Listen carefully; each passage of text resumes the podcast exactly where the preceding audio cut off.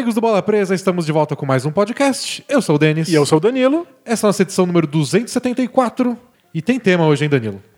Tem tema pra gente fazer um podcast de quatro horas. Ou quatro podcasts de uma hora. Só aquele arremesso do Luca contra o Clippers dava um podcast inteiro. É verdade. E talvez a gente fale uns 5 minutos disso. Pois é. Porque tem toda a série Clippers e Mavs, tem três varridas no leste, duas renderam demissão de técnico. É, nu- numa semana normal, a gente falaria simplesmente sobre as séries que já aconteceram e faria uma análise delas. Mas não, calhou de que, como a NBA está correndo, a gente tem que fazer análise dessas séries e pensar nas séries que já vão acontecer no futuro. Porque as séries do leste já vão começar. Eram pra ter começado já.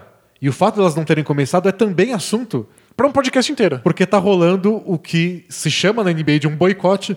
A gente não sabe se é exatamente o termo correto. E isso, inclusive, é, um dos nossos ouvintes chegou a explicar pra gente a terminologia e, de fato, se trata de uma greve. Faz mais sentido chamar de Faz greve do que boicote, embora nos Estados Unidos estejam chamando de boicote. Mas o Bucks não quis entrar em quadra ontem, em protesto contra mais um caso de violência policial contra negros nos Estados Unidos. Nesse momento, a temporada está em pausa. Em pausa. Outros times resolveram então não entrar, tá tudo paralisado, não teve jogo quarta, não teve jogo quinta, que é quando a gente tá gravando.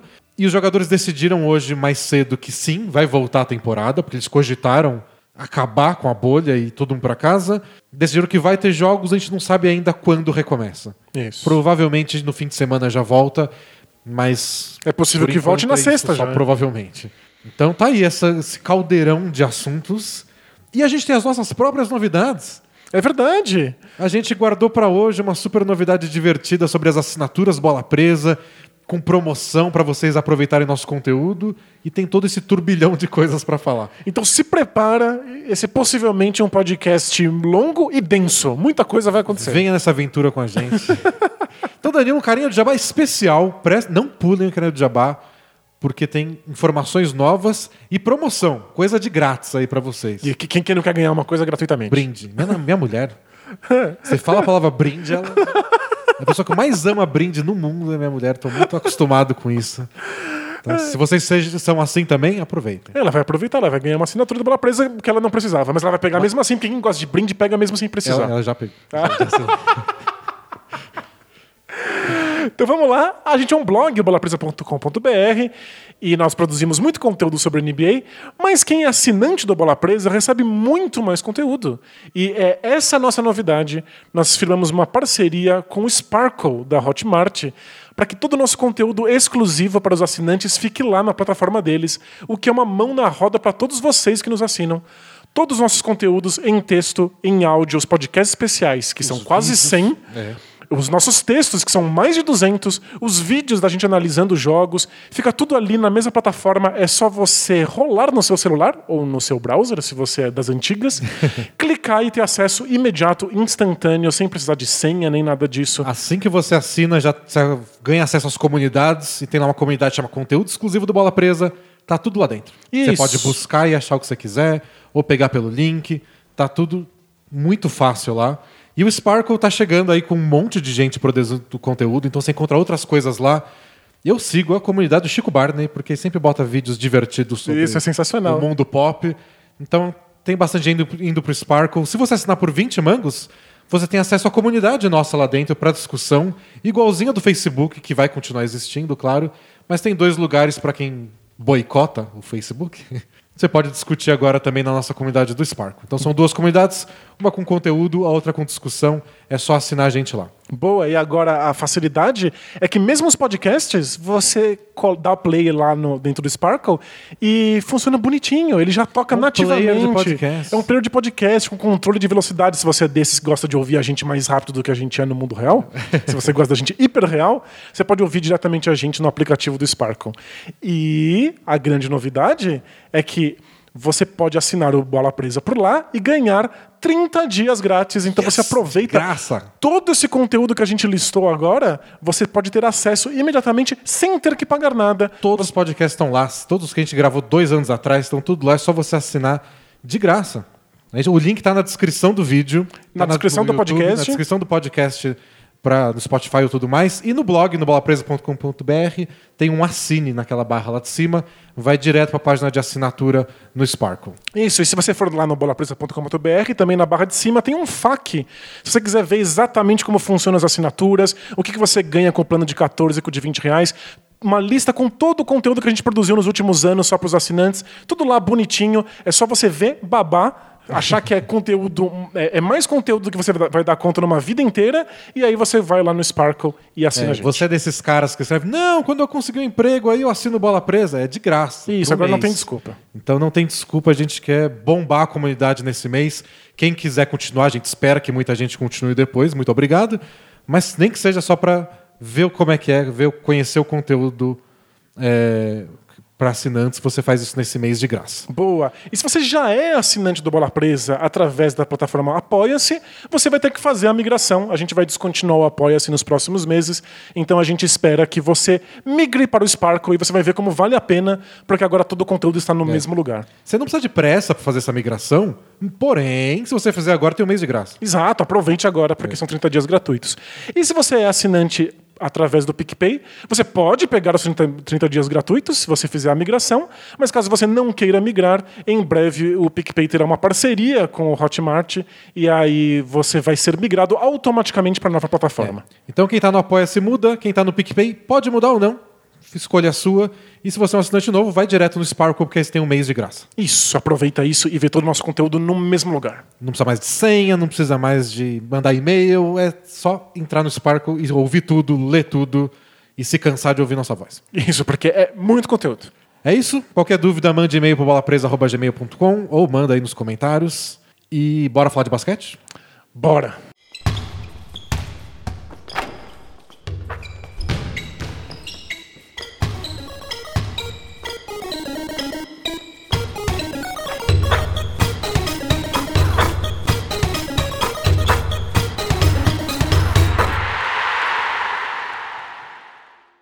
Vamos começar falando do não basquete, então?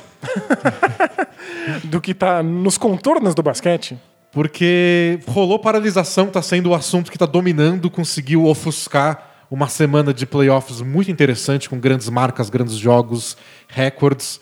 É... Mas a gente ficou sob o risco de não ter mais playoff. Então faz todo sentido que isso tenha ficado ofuscado e até a motivação disso é um assunto maior do que o esporte. Sem dúvida. Se existe um motivo para que os jogadores não tenham entrado na quadra, foi realmente mostrar que às vezes o basquete é pequeno perto do que está acontecendo do lado de fora. É. Então, para quem. Se você quiser detalhes de como foi o passo a passo, a gente está gravando um resumo da rodada todos os dias no YouTube para comentar os jogos do dia anterior. E o de hoje é mais cedo, a gente está gravando na quinta, o de quinta de manhã foi só sobre a paralisação. Isso, a gente explicou exatamente o que aconteceu. Né? Então, se você quiser um detalhe, uma conversa mais aprofundada só sobre isso, uma linha do tempo do, de como aconteceu, pode dar uma olhada lá. Mas em resumo, o Orlando Magic ia jogar contra o Milwaukee Bucks, o jogo 5 da série deles. Chegaram a entrar em quadra, se aqueceram. Alguns jogadores do Bucks aqueceram, todos do Magic estavam lá esperando e não foram. E aos poucos começou a pipocar os rumores e no fim das contas confirmaram a notícia de que o Bucks não ia entrar em quadra. Não foi algo planejado. Os jogadores do Bucks não foram para lá planejando isso, foi uma coisa discutida no vestiário e que eles falaram o melhor é não ir. Isso em protesto contra mais um caso de violência policial contra negros nos Estados Unidos, dessa vez numa cidade muito próxima de Milwaukee, lá no estado de Wisconsin.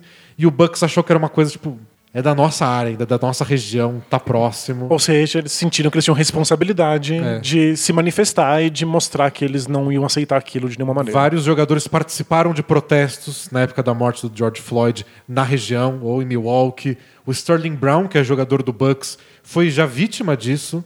Ele foi, ele estacionou o carro num lugar que não era para estacionar. Chegaram cinco viaturas da polícia, atacaram ele no chão com um taser.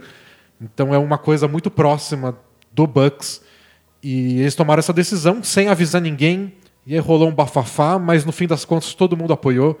Jogadores, times, donos, a própria liga. É, o que a gente está vendo é quão unidos os jogadores estão nessa questão de lutar por igualdade racial nos Estados Unidos. Todas as decisões para que a bolha acontecesse foram feitas pela Associação dos Jogadores. É, a maior parte dos jogadores participou das reuniões.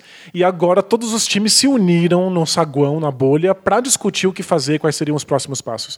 Eles estão agindo nisso juntos e os times soltaram notas de apoio. Os donos, os general managers, os, os técnicos, os árbitros, todo mundo se manifestou apoiando é. a decisão do Bucks. O que rolou uma discussão mais séria, incluindo aí o Lakers e o Clippers, jogadores do Lakers e do Clippers votando a favor de terminar a temporada agora, era que eles queriam mais ações concretas. E especificamente o LeBron James falou isso dos donos dos times, mais além dessas indo além dessas notas do tipo apoiamos vocês. LeBron foi lá e falou: a gente quer que eles façam alguma coisa concreta pela causa. E deu essa pressão do tipo, a gente quer que acabe a temporada. E Lakers e Clippers, com o LeBron falando isso, é uma baita pressão. Sem dúvida, é. Mas no dia seguinte, os jogadores já concordaram a. Beleza, vai ter jogo, a temporada não vai acabar no meio. É, e a gente até comentou isso no nosso, nosso resumo da rodada, de como é difícil para os jogadores encontrarem um equilíbrio entre agir, entre usar a voz deles e continuar tendo uma plataforma para que eles possam ter essa voz, para que ela seja usada. É, a gente está discutindo isso em parte porque um jogo foi boicotado, Sim. em parte porque um jogo não aconteceu. Foi o medo de não ter a temporada da NBA que fez com que essas vozes fossem ouvidas. Então eles sabem dessa responsabilidade. Eles sabem que eles têm uma voz que eles têm que usar com poder, mas essa voz só é usada quando eles estão jogando e aí param de jogar. Então, parar de jogar seria uma grande mensagem, mas eles perderiam um pouco da plataforma. Exato. E tem toda essa discussão sobre só ser uma plataforma é o suficiente. Mas, que nem a gente falou, a gente conversou mais cedo disso hoje também. É, não é como se tivesse uma resposta fácil. Não é como se alguém soubesse como resolver esses problemas. Exato, estamos todos cientes de que existe um problema muito sério. Esse problema fica cada vez mais explícito e evidente. Quanto mais câmeras e celulares a gente tem filmando, quanto mais os jogadores e outras personalidades falam a respeito, mais óbvio fica, mas as soluções não são, infelizmente, óbvias. Mas os jogadores querem estar presentes na discussão para ver se eles encontram essas soluções. E ficar isolado na bolha causa um, para eles um estranhamento, uma sensação de que eles estão excluídos disso. Então aconteceu mais um caso, tá tendo protesto nas ruas e eles estão na Disney. Exato, é. Eles... Então causou esse incômodo. Umas entrevistas falaram que os jogadores sentiram que meio que eles baixaram a guarda, porque o playoff começou a ficar muito corrido, é jogo de assim, de não ajustes e eliminação e grandes atuações e que as mensagens acabaram ficando muito em segundo plano, mais do que eles tinham planejado. Um, um dos acordos para voltar à temporada era usar como plataforma de protesto. E eles sentiram, quando aconteceu esse novo caso, que, tipo, não tá rolando. Tá ficando muito. Não tá sendo suficiente. É. Tá sendo em segundo plano, a gente tem que se unir e deixar claro que a temporada tá voltando não só pra gente ter um campeão e recuperar um pouco de dinheiro tem um pouco mais em questão. Perfeito. E essa mensagem, segundo os jogadores, estava ficando para trás. É, a gente até escreveu um texto lá no Bola Presa para assinantes sobre essa, essa ideia de que talvez o basquete alienasse as pessoas, elas se tornassem alienadas da questão real que estava acontecendo do lado de fora. E eh, eu defendi, e eu acho que é um pouco a posição do Bola Presa, e por isso a gente celebrou a volta do basquete, de que o esporte não aliena de que a gente não esqueceu que existe violência policial ou racismo ou uma epidemia global só porque é, tem, tem basquete acontecendo.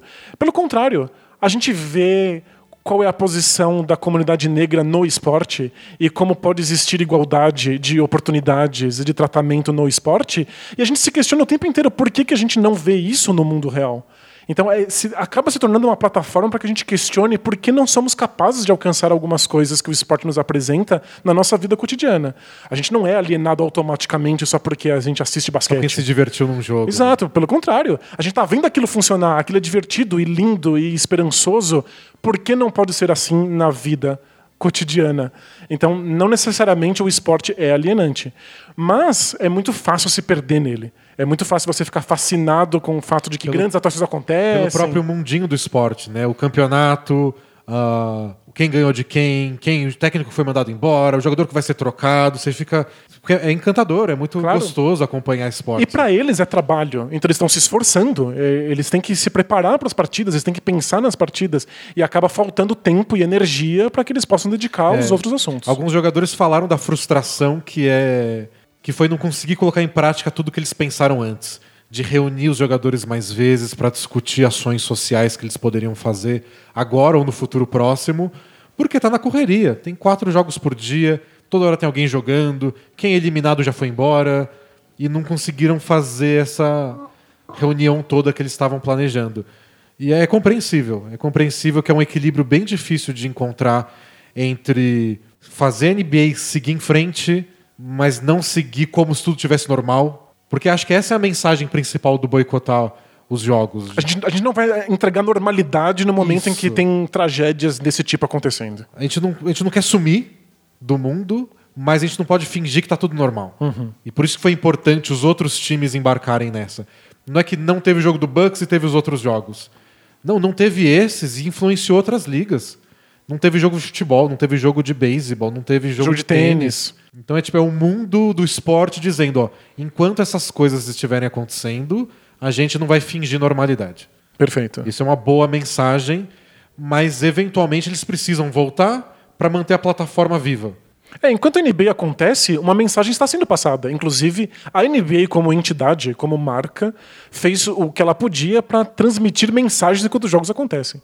Então, as camisetas, o que está escrito na quadra, as entradas comerciais, o, o trabalho que os narradores estão tendo com relação ao- aos jogos. Uma mensagem está sendo passada. É, e para isso a NBA precisa continuar acontecendo. A questão é se mensagem é o suficiente no momento desses. É isso que os jogadores parecem. Os jogadores, eu digo, mas porque é de quem a gente está falando, mas acho que isso passa para outros, para outras partes da sociedade, outros grupos que estão lutando por questões diferentes, que é tô cansado de falar a mesma coisa todos os dias, tô cansado de lutar pelas mesmas coisas, pelas mesmas frases de efeito e quero alguma ação concreta, eu quero sentir que existe alguma evolução. É, mensagens e, e paciência para ver essas mensagens criarem alguma coisa na sociedade não é algo que a gente possa pedir de grupos que estão sofrendo É. com a morte, né? Eles estão é. perdendo a vida nessa Então é situação. tipo, sei lá, grupos feministas que vão lá e todos os dias batem na mesma tecla, e aí todo dia tem um caso novo de violência contra a mulher. Chega uma hora que cansa só passar a mensagem Claro. e eles querem alguma ação concreta. E sendo os jogadores da NBA vozes muito poderosas no movimento negro nos Estados Unidos, eles estão ansiosos para isso. Tipo, a gente tem que usar esse momento onde existe a mobilização para conseguir algum avanço. Eles não querem que esfrie as coisas e eles sentam que não aproveitaram. E estar isolado para jogar basquete nesse momento passa um pouco, acho que, desse medo. Do tipo, e se esfria o assunto e a gente não mudou uma lei, uma atitude, ninguém foi condenado por um caso e a gente estava aqui na Disney jogando basquete? Acho que esse é um temor deles e é por isso que eles estão cobrando ações de outros, ajuda de outros e se fazendo ouvir da forma que eles encontraram, que foi não jogar por um dia. Perfeito. Ou dois agora. E agora cabe à NBA como entidade e aos donos encontrar maneiras, junto com os jogadores, de fazer ações concretas, de criar grupos ou programas de apoio social, de fazer lobby para mudança de leis, por incentivar as pessoas ao voto nos Estados Unidos. Alguma coisa tem que ser feita de maneira concreta para que os jogadores sintam que a mensagem deles está virando alguma coisa. E aí, como a gente já falou várias vezes, não tem certo e errado, a gente não sabe o que vai dar certo e o que não vai. É que tipo de estratégia funciona ou não funciona? A gente apoia a causa, apoia as ideias e nessa dos jogadores, o que eles tentarem, eles vão tentar. É isso, não tem muito o que ficar. Não é nosso papel nem de ninguém ficar julgando. É a plataforma deles, eles perdem muito com isso, mas é a luta deles e a gente torce para que alguma coisa dê resultado. É claro. É, o basquete é importante pra gente e a, a gente vê o basquete como uma ferramenta de política, porque o esporte ensina a gente a sonhar com um mundo diferente daquele que é o nosso mundo cotidiano. Então eu acho que ele tem um, um papel político im- importante, mas a gente não pode julgar caso o basquete tenha que parar nesse momento. Faz parte, os jogadores e todos os grupos sociais estão experimentando táticas novas. Dessa vez a tática foi do boicote e eu acho que ela deu muito resultado. É. Talvez semana que vem outra coisa funcione, talvez mês que vem outra coisa. Vamos ver. É, como você falou hoje no podcast, no resumo da rodada mais cedo, é um ano inédito, com situações inéditas, e queria muito ter uma resposta e ligar para os atletas, ligar, Lebron, é assim que você vai resolver. Não, não tenho essa resposta, acho que ninguém tem, e o papel deles é discutir entre eles Porque é importante, acho que, para os jogadores terem ações unificadas. E isso, eles estão bem unidos na associação dos jogadores. E, né? tipo, os jogadores da NBA acreditam nisso, vamos fazer isso e a gente torce para que seja o melhor resultado possível. E aí o que a gente tem de notícias é que, pelo jeito, a reunião entre os jogadores, na associação dos jogadores, que aconteceu à parte da reunião dos donos dos times, chegaram à conclusão de que a temporada vai ser retomada, de que nós teremos playoffs, não se sabe ainda exatamente quando, existe a possibilidade de que volte já na sexta-feira, mas talvez só no fim de semana, mas devemos ter basquete, o que a gente não sabe é até quando, porque isso depende de que os jogadores decidirem É. entre eles, de quais estratégias eles vão tomar e do mundo fora aqui. Vai vir acompanhado de quais mudanças, então Exato. ficaremos de olho nesse tema extra-quadra que está pautando a bolha da NBA. Perfeito. Mas vamos falar de basquete, porque já que vai começar os playoffs e somos um podcast de basquete, vamos comentar as séries. Começando na, na Conferência Leste, onde tivemos três varridas e outra série só não acabou porque rolou o boicote. Porque teve o 4 a 0 do Heat sobre o Pacers, o 4 a 0 do, do Heat sobre o Pacers, dos Raptors contra o Nets e dos Celtics contra os Sixers. E tava 3 a 1 pro Milwaukee Bucks contra o Magic. Depois Que é um- uma varrida honorária, é, né? perderam aquele primeiro jogo, depois ganharam os outros três com muita facilidade. E antes do quarto, do quinto jogo, rolou esse boicote. Mas tá meio certo, né, que as semifinais do leste vão ser Heat, Bucks, Celtics e Raptors. Eu Acho que nem o boicote vai salvar o Magic. É, não isso. Nem que se tivessem dado vitória de WO pro Magic ontem, o que não deram. Eles adiaram os jogos oficialmente, não é que o jogo rolou. O que é importante pra não punir o time que, que tomou uma decisão ali É uma no atitude. calor do momento. É. Não é isso que vai definir nada pra NBA, mas é simbolicamente importante. Que, tipo, tá ok vocês tomarem essa decisão. Claro, é. mostra que a NBA tá do lado dos jogadores. É. Então, Bucks e Heat, Celtics e Raptors. E nessas três varridas rolaram demissões também. O Sixers demitiu o Brett Brown logo depois da eliminação. E o Pacers demitiu o Nate McMillan de um jeito muito esquisito. Porque antes de começar os playoffs, eles anunciaram que iam renovar o contrato dele por mais um ano. E aí saiu matéria, eles deram entrevista. O Kevin Pritchard, que é o manager deles, falou que ele fez por merecer sua extensão de contrato. E passou duas semanas, uma varrida, eles falaram: Ok, tchau. e sabe o que eu acho mais engraçado? Diga. Quando anunciaram a extensão, o Nate McMillan falou: Geralmente eu gosto de negociar essas coisas quando a temporada acaba. Mas acho que é uma grande oportunidade. Coitado. Já imaginando, porque técnico sabe que é um trabalho difícil. É. Então, já imaginando que se ele fosse muito mal, talvez o time não fosse, não, não tivesse interesse em manter. Parece que fizeram oferta, ele olhou. Vocês têm certeza? Temos sim, pega a extensão ali. Tá bom. Eles consideraram direito. É, e aí depois que foi demitido, tipo, sabia. É, sabia óbvio. que isso ia acontecer. Mas ele é demitido ganhou uma grana no meio do caminho. Isso, é demitido com uma multa maior. É. Mas não, sério, em- emprego de técnico é, é, é muito duro. Diz a lenda que o Pacers queria trocar de técnico, achou que não ia conseguir, e aí deu a extensão, mas aí pelo jeito eles conseguiram alguma coisa nos bastidores que eles não estavam esperando. Diz a lenda que pode ser o Mike D'Antoni, do Rockets. Não sei o quanto é verdade, mas faz sentido que eles tenham alguma coisa debaixo dos panos É porque dificilmente você pra se- mudar de ideia em duas semanas. Você se assim. desliga de um técnico que você acabou de renovar, ou seja, você tinha algum tipo de apreço, sem ter nada por trás, num, num- mercado de técnicos que não tá tão aquecido assim, não tem tantos técnicos Pois bons é. disponíveis. Então eu, eu, eu acho que esse rumor faz sentido. Não sei se vai ser o D'Antoni, mas acho que alguém eles têm já na mira, ou talvez um, um pré-acordo aí pra eles terem essa segurança de demitir o Nate McMillan. Coitado do que- Carreira de técnico é, é dose. Ingrata. Ih. Eles ganham bem, mas ingrata. A- aproveita, deixa, É. pra gente falar do momento Alura. Momento Alura. já que falamos de carreira de técnico, porque a Alura tá com uma imersão Carreira Tech que vai acontecer durante a semana de 7 a 12 de setembro. Show. A a Alura já fez várias dessas imersões que são sempre eventos gratuitos sobre os mais diferentes temas. Já teve criação de joguinho, já teve ensinar a fazer site, só que agora é sobre carreiras de tecnologia. Boa. E aí o CEO da Lura vai trazer mais de 20 experts em tecnologia para fazer lives e tirar as suas dúvidas sobre carreira, sobre como trabalhar com programação, sobre se você deve ser um especialista ou um generalista na sua área, o que é melhor fazer. Vai ter gente que programa para Nubank, para Netflix, para Magazine Luiza. Então a gente com, com muita experiência para tirar suas dúvidas sobre como avançar na carreira. O que é legal, porque a Lura tem os mil cursos dela. E deve Que ser meio desesperador. catapulta sua carreira. Catapulta sua carreira, mas você não sabe pra onde apontar a catapulta. É verdade. Que é muita coisa. Então já ajuda isso. E eu me sinto já amigo do, do Paulo, que é o CEO da Lura, porque ele aparece antes de todos os vídeos do, do YouTube que eu assisto. É mesmo? É mesmo. Ele ou alguns professores da Lura sempre aparecem. Então, pra mim, já, é- já é íntimo. já, já, já é família, né? Já, já pode entrar na sua casa Já e tá lá. E parece que ele grava no quarto dele, então tamo, tamo junto. Boa, e aí ele vai trazer um monte de experts e eles vão estar lá em, em comunidades para você poder conversar diretamente com eles. Vai ser tudo de graça. É tudo conteúdo novinho, que nunca aconteceu antes, 100% online.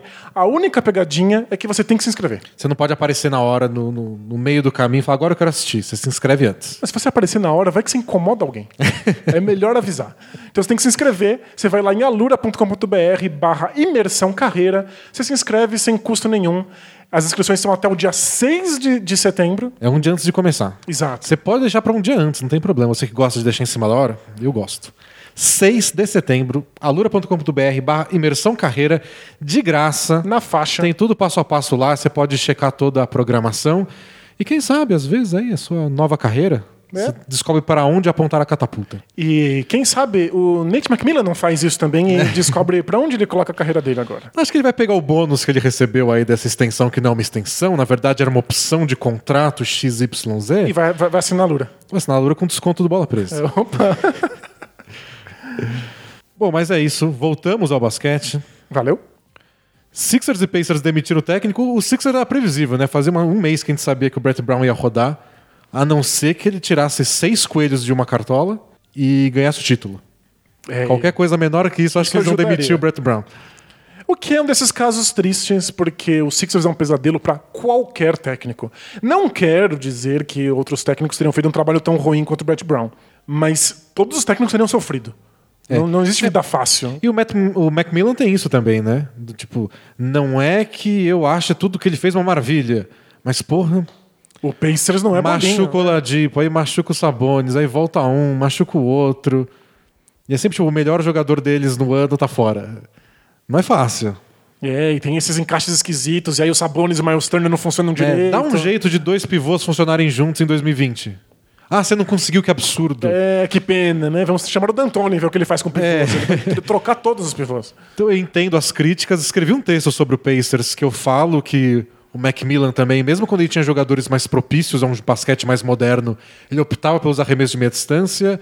Então fazia sentido mudar, mas também não é como se ele, assim como o Brett Brown, tivessem feito trabalhos horríveis. Exato.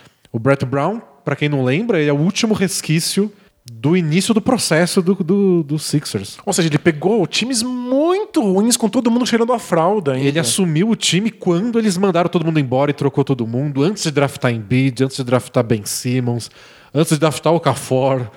Ele foi um dos grandes responsáveis pela mudança de mentalidade do time, porque É. é, um time que perdeu tanto que só sabia perder e não conseguia ir pra frente. Lembrava muito o Suns aí de, do ano passado. É, ele foi o cara que moldou esse time até eles assumirem o rosto de Ben Simmons e Embiid.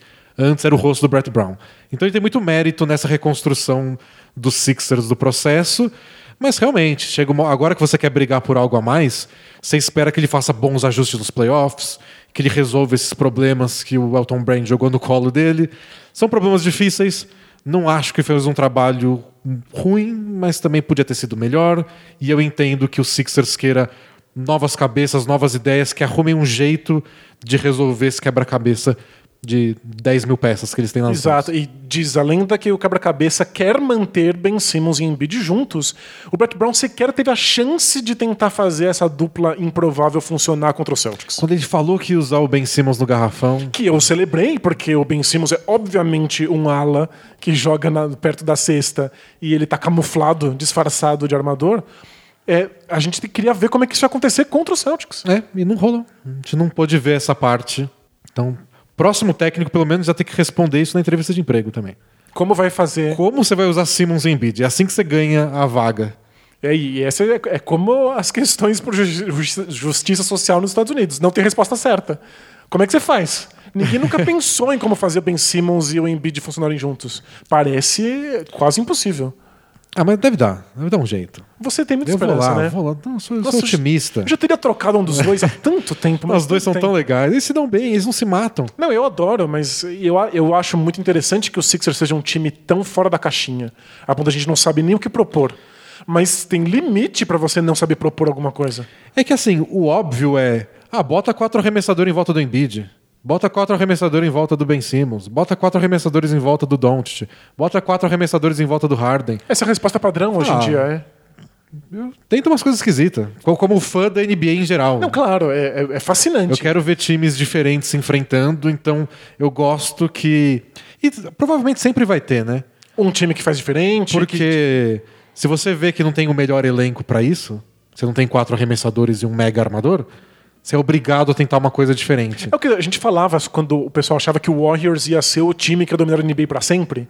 Se todo mundo tenta fazer o que o Warriors faz, tem um time que faz melhor, o Warriors. É.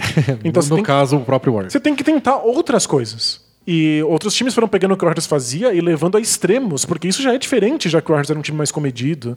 E o Sixers faz tudo muito diferente. Acho que é o time mais estranho da É. NBA.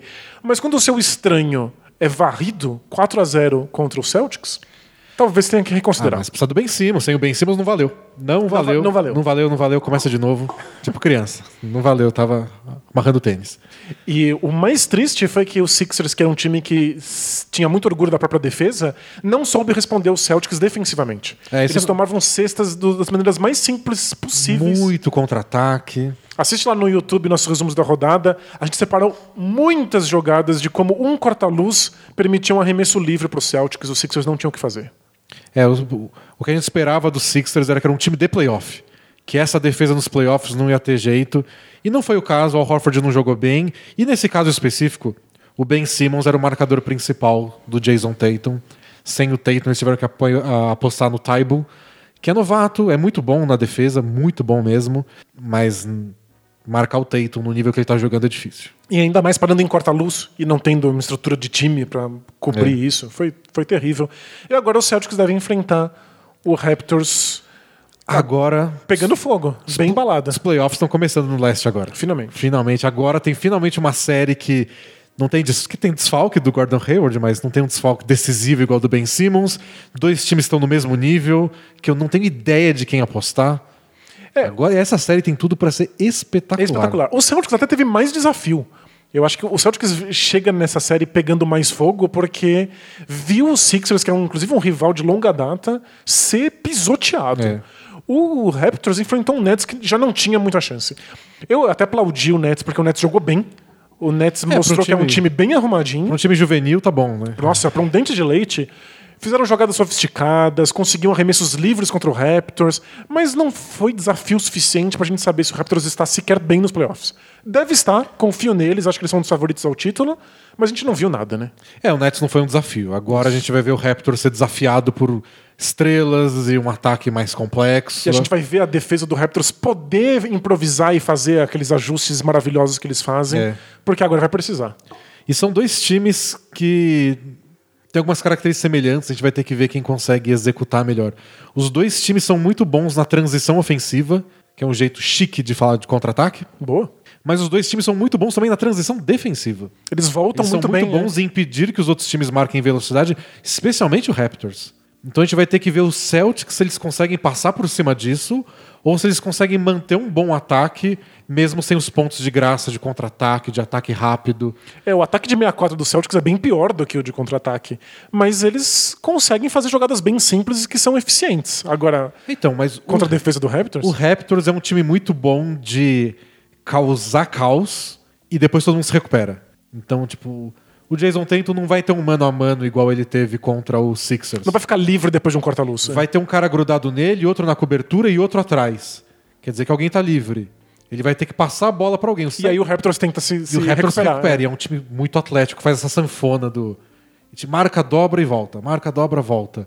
E o Celtics a gente sabe que de- nessa temporada é um time que passa menos a bola, Um dos times que menos passa na NBA. que tenta fazer essas jogadas mais simples. E acho que o, Raptors vai tentar ficar quebrando isso e obrigar eles a passar a bola. E o Celtics tem aqueles jogadores que você pode deixar livre, tipo o Daniel Tais. O Marcus Smart melhorou o arremesso dele, mas Ainda é um arremesso que você prefere a um do Jason Tatum. vamos ver como é que ele tá hoje. Depois a Claro. gente decide se a gente marca muito de perto ou não.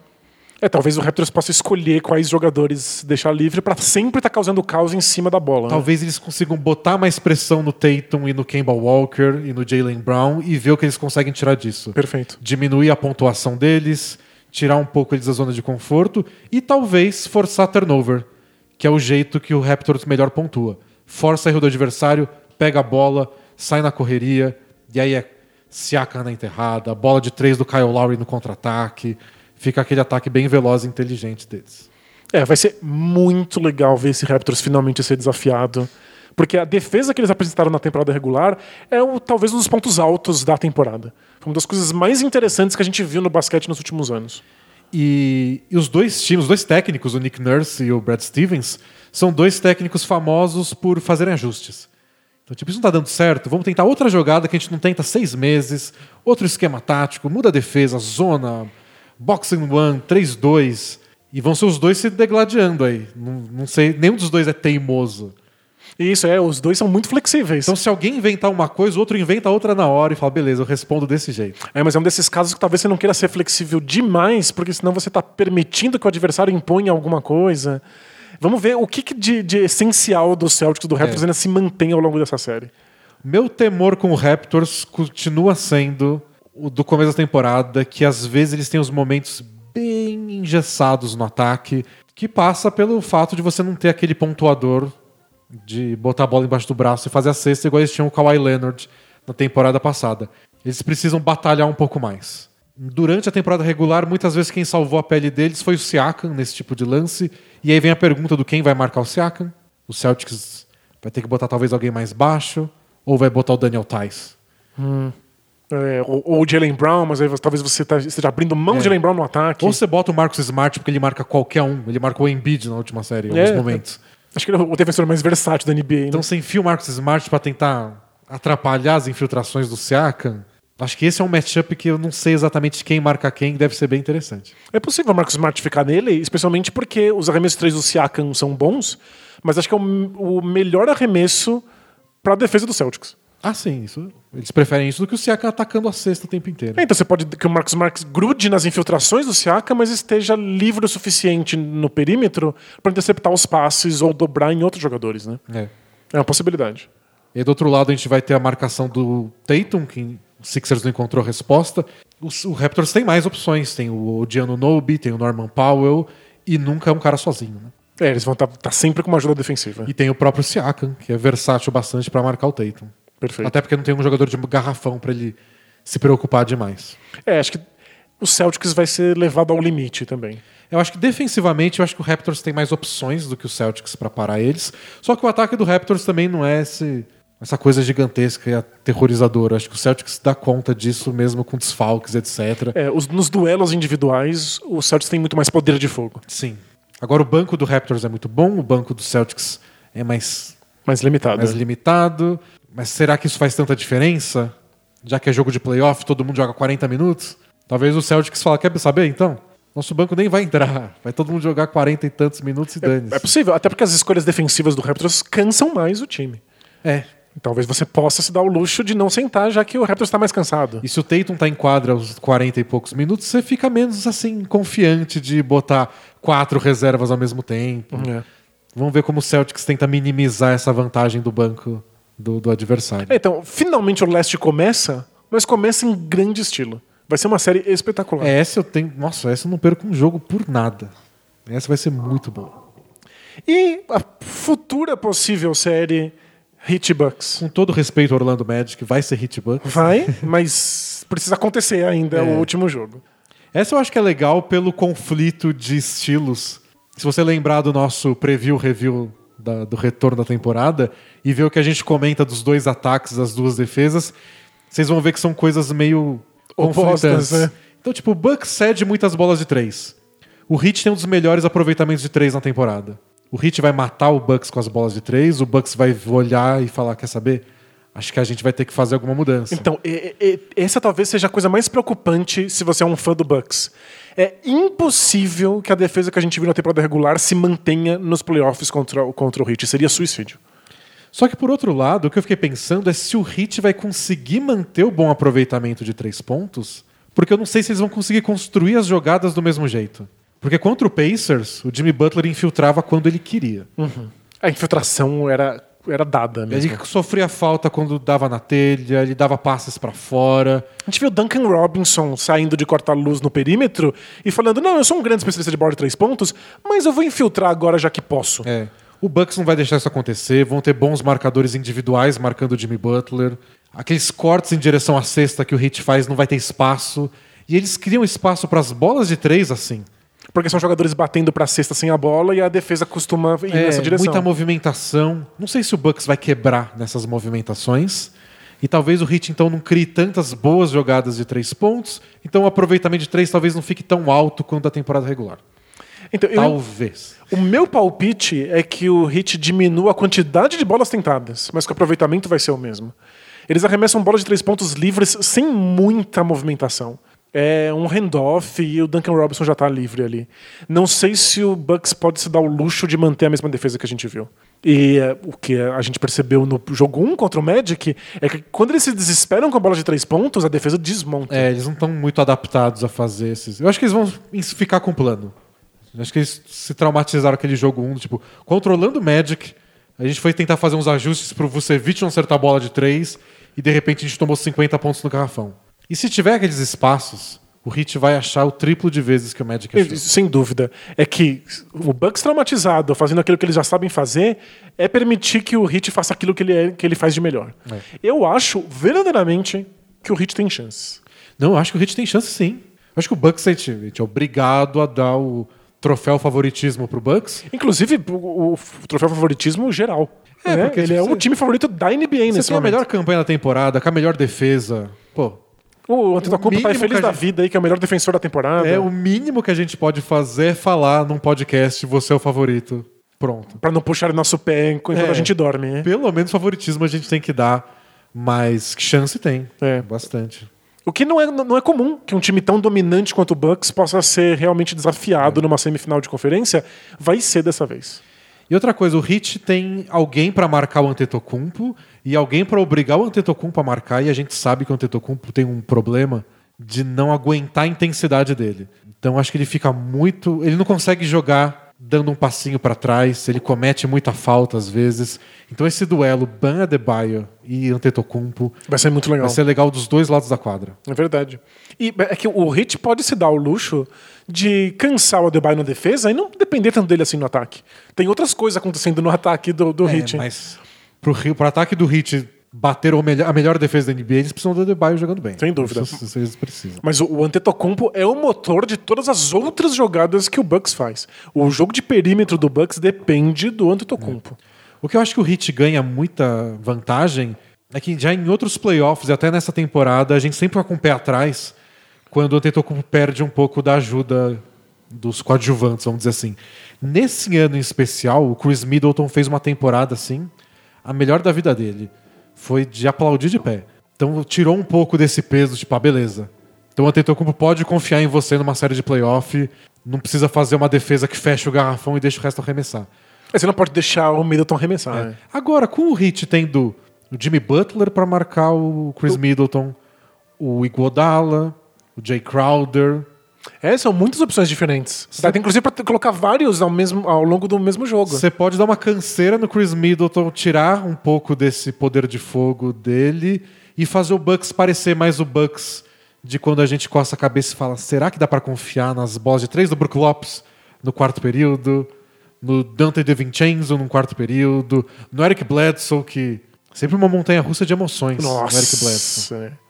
Depender do Bledsoe na vida deve ser muito difícil. Então acho que o Heat tem esses caras individuais. do Tipo, você bota o Jimmy Butler no Chris Middleton e o Ban Adebayo no Antetokounmpo, é o melhor primeiro passo que você pode dar pra tentar parar o Bucks. É, nesse Não sentido, é só isso, mas é um bom primeiro passo. talvez eles estejam na melhor situação de toda a NBA nesses primeiros passos necessários.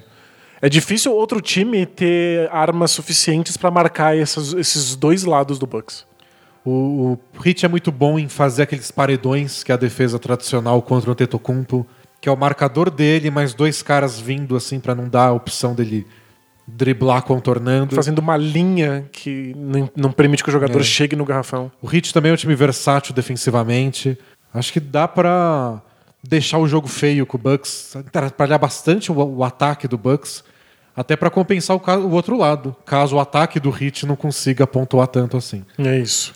Mas ainda é o Bucks, ainda tem o Tetocumpo, ainda vai ser um time dificílimo de parar, mas deve ser uma série É. bem interessante. Eu prevejo o Hit pontuando pouco dentro do garrafão.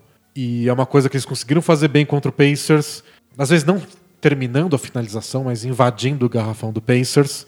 E se não der certo isso, vai depender das bolas de três. E bola de três, como bom torcedor do Rockets, você sabe que tem hora que cai, tem hora que não cai, tem o dia quente, tem o dia frio, tem as oito bolas seguidas, tem o 3 de 23. Pois é, que o Rockets fez mesmo. Então é, fica um pouco mais imprevisível, vamos dizer assim. Isso, é, o, o Heat vai ter que contar com imprevisibilidade. Eles não, não são os favoritos e eles não vão ter nenhuma resposta fácil contra o Bucks. Mas, se um dia bom de bola de três pontos acontecer, o Heat vence, eu acho que sem muitas dores de cabeça. Acho que pro Hit é importante também, considerando o que a gente viu do Bucks em outros momentos, é ganhar logo, mostrar que veio, talvez ganhar um jogo 1 ou deixar a série 1 a 1 ver se o Bucks vacila nisso de confiar no estilo ou talvez fazer algum ajuste. É, nossa, forçar o Bucks a ajustar vai ser o ponto-chave da série. É. Agora, se o Bucks ganha, abre 2 a 0 na série, com duas vitórias categóricas, com o sistema defensivo deles dando conta, Isso, sem ter que fazer nenhuma alteração é, defensiva. aí você obriga o Hit a fazer umas coisas novas. É, aí é o pior. não sei. Mas ah, pra mim, duas séries que devem- tão- tem tudo pra ser legais, mesmo sem mando de quadra. Acho que os dois times podem vencer qualquer hora. É, e são séries que têm favoritos, mas não têm favoritos tão claros quanto seria o normal numa semiconferência, É. uma semi de conferência. Pra compensar essa festival de varridas da primeira rodada. aí. Pois é. É que o, o leste só existe a metade de cima dos oito, né? É. é quem podia invadir isso, que era Sixers e Pacers. Não. Sofreram com lesões. Six- Sixers interessante e o Pacers arrumadinho. É isso. N- não são adjetivos suficientes. Pacers é o time que ninguém acredita, mas joga bem a temporada inteira, a gente é obrigado a dar um. É.